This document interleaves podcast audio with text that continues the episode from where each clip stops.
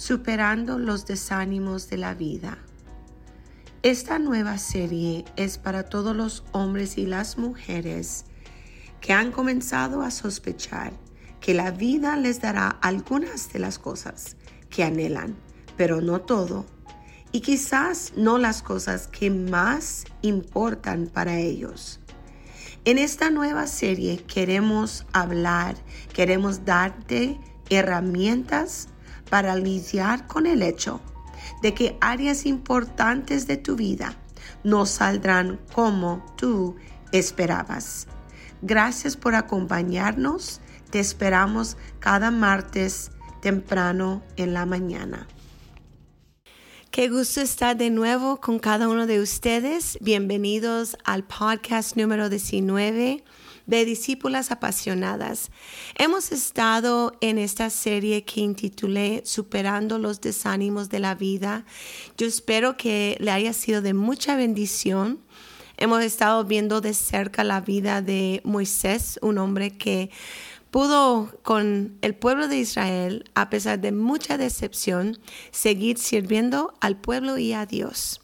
Y en este día quiero terminar la serie con este título que se llama ¿Qué hacemos con los sueños desplazados? ¿Qué hacemos con los sueños desplazados? Un señor que se llama José Campbell, él dijo, los sueños nuevos para los viejos, debemos estar dispuestos a deshacernos de la vida que planeamos para tener y abrazar la vida que nos espera. Yo pienso en Moisés, yo pienso en él disfrutando del esplendor de salir de Egipto con más de dos millones de israelitas. Yo pienso en él como cuando cruzó el Mar Rojo. Pienso en él como ansioso de llegar a ese lugar a esa cita con Jehová en el desierto. Y en ese momento él todavía no, no hay forma de que puede saber la frustración, las decepciones, las rebeliones que le esperan de parte de este pueblo. Y en este día quiero y voy a estar volviendo a este tópico que he intitulado La tiranía del sueño. Y usted dice, ¿qué es eso? Bueno, pues todos comenzamos con un sueño como resultado de nuestra vida. Tenemos sueños de amor, de felicidad, ah, de carrera, de nuestra familia, de fama, de fortuna. Un sueño no es solo nuestro inconsciente resolviendo los problemas no resueltos en el día.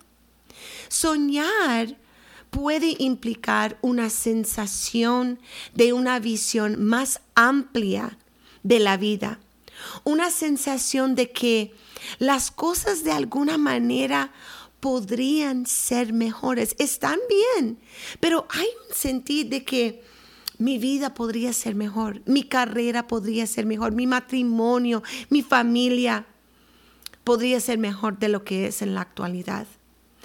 Yo pienso en el doctor Martín Lutero King, parado en los escalones del monumento de Lincoln y él exclamó, yo tengo un sueño, un sueño de un día que mis hijos serán juzgados por el contenido de su carácter y no por el color de su piel. Es de los sueños que nosotros derribamos esperanza, donde derribamos la energía para comprometernos en un matrimonio, para comprometernos en una carrera, para comprometernos quizás con un ministerio. Pero cuando la vida no coincide con los sueños. ¿Alguien sabe de lo que estoy hablando? Los tiempos no se alinean. En ese momento, ¿qué hacemos? Hoy vengo a hablarte lo que tenemos que hacer. Y Moisés nos dio el ejemplo. Tenemos que liberarnos de la tiranía del sueño. La convicción de que habremos fracasado si no se logra tal cual como lo habíamos soñado, quizás de joven. La madurez, quizás incluso la supervivencia, requiere comprender que ya no es esencial tener éxito y ya no es tan catastrófico el fracaso. Es simplemente cambiar el sueño viejo por uno nuevo. Todos hemos escuchado de José, incluso él le llaman José el soñador. José a una edad muy joven tuvo no uno, sino dos sueños fuertes, grandes. Y luego de pronto, de repente, es vendido como un esclavo. Luego termina en la casa de Potifer muchos años y quizás en la casa de Potifer él está pensando, o oh, de aquí e, e, es donde van a salir esto lo que las el sueño que tuve. Mas sin embargo vemos que él es acusado falsamente. ¿Y dónde es que él termina? En la cárcel. Ya estando en la cárcel, otra vez esta cosa de los sueños, cómo le plagan a José en todo momento. A donde él vaya, en los sueños le siguen. Y el panadero y el copero del rey Sabemos lo que sucedió ahí, le cuentan el sueño, él interpreta y también les pide, les ruega, no se olviden de mí, pero se olvidaron del soñador José por dos años. Yo me imagino cuántas veces José en su jornada tuvo que cambiar lo que imaginaba que sería la realización de su sueño por algo diferente. ¿Cómo es que José no perdió la cordura? ¿Cómo es que él no terminó con un trastorno mental? Tantos años en la prisión, tantos años y cada vez pareciera que alejándose de su sueño. Pero en todo esto Dios lo estaba preparando para gobernar a Egipto. Cuando uno empieza a aceptar la muerte simbólica de esa persona que eras, de ese sueño que fue, de ese héroe que ya no es. Es que uno tiene que empezar a aceptar que a lo mejor será un héroe diferente, un sueño diferente, donde una vez pensamos que la felicidad plena significaba realizar al cien nuestro sueño, llegamos a comprender que la felicidad puede significar incluso renunciar a algunos sueños o intercambiarlos por unos nuevos, unos que están adaptados mejor a nosotros. Y Dios bendice a algunos con el matrimonio feliz, con los hijos sanos, pero luego Dios bendice a otros con la fuerza y el valor para aceptar el hecho de que su matrimonio no es tan feliz como hubieran querido, que sus hijos no están tan sanos como hubieran deseado. Él nos ayuda a soltar el sueño. Él nos ayuda a liberarnos de la tiranía del sueño. Él nos libera de la maldición de sentir que la vida no tiene sentido cuando el sueño no se realiza tal como lo queríamos. Él nos promete, así como le prometió a Moisés en el monte de Sinaí, después de que él fracasó, porque se enojó y tiró los diez mandamientos que Dios mismo había escrito. Dios nos promete otra cosa.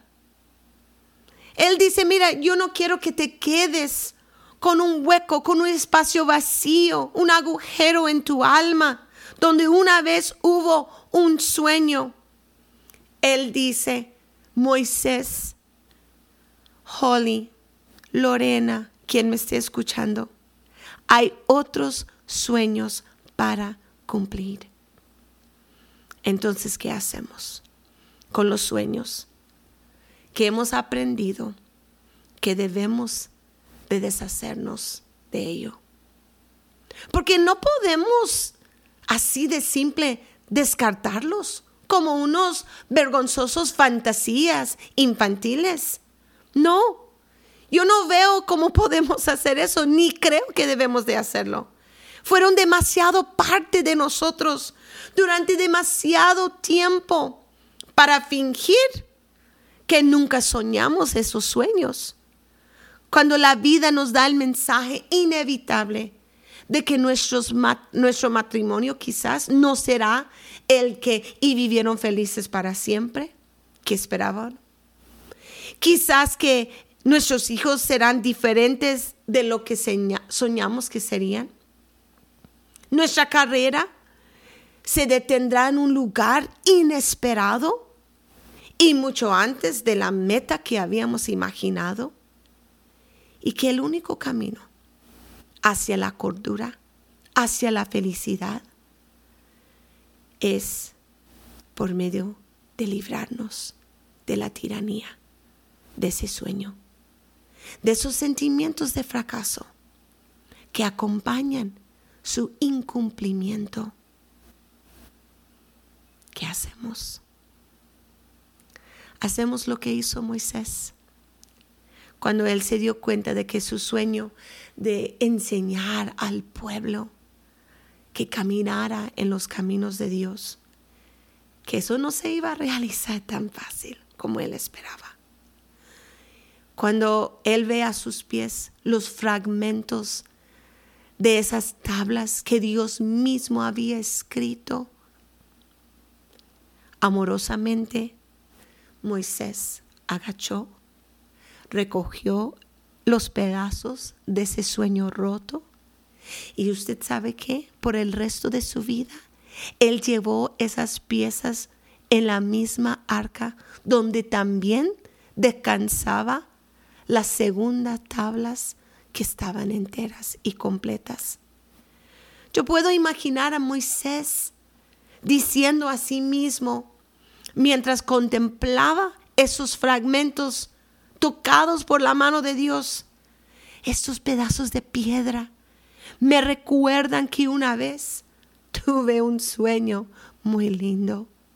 Un sueño de cómo remodelar a un pueblo, cómo rehacer al mundo, un sueño de, de, cómo Dios trabajando a través de mí haría todo perfecto. Bueno, no resultó de esa manera.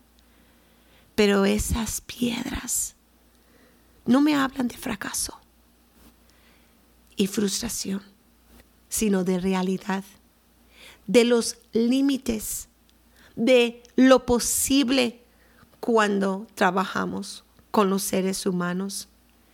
¿Y sabe lo que hizo Moisés? Moisés terminó usando las tablas como peldaños, como bloques de construcción que le ayudaron a aprender sobre la naturaleza humana, sobre sí mismo, sobre la esperanza real y la fantasía.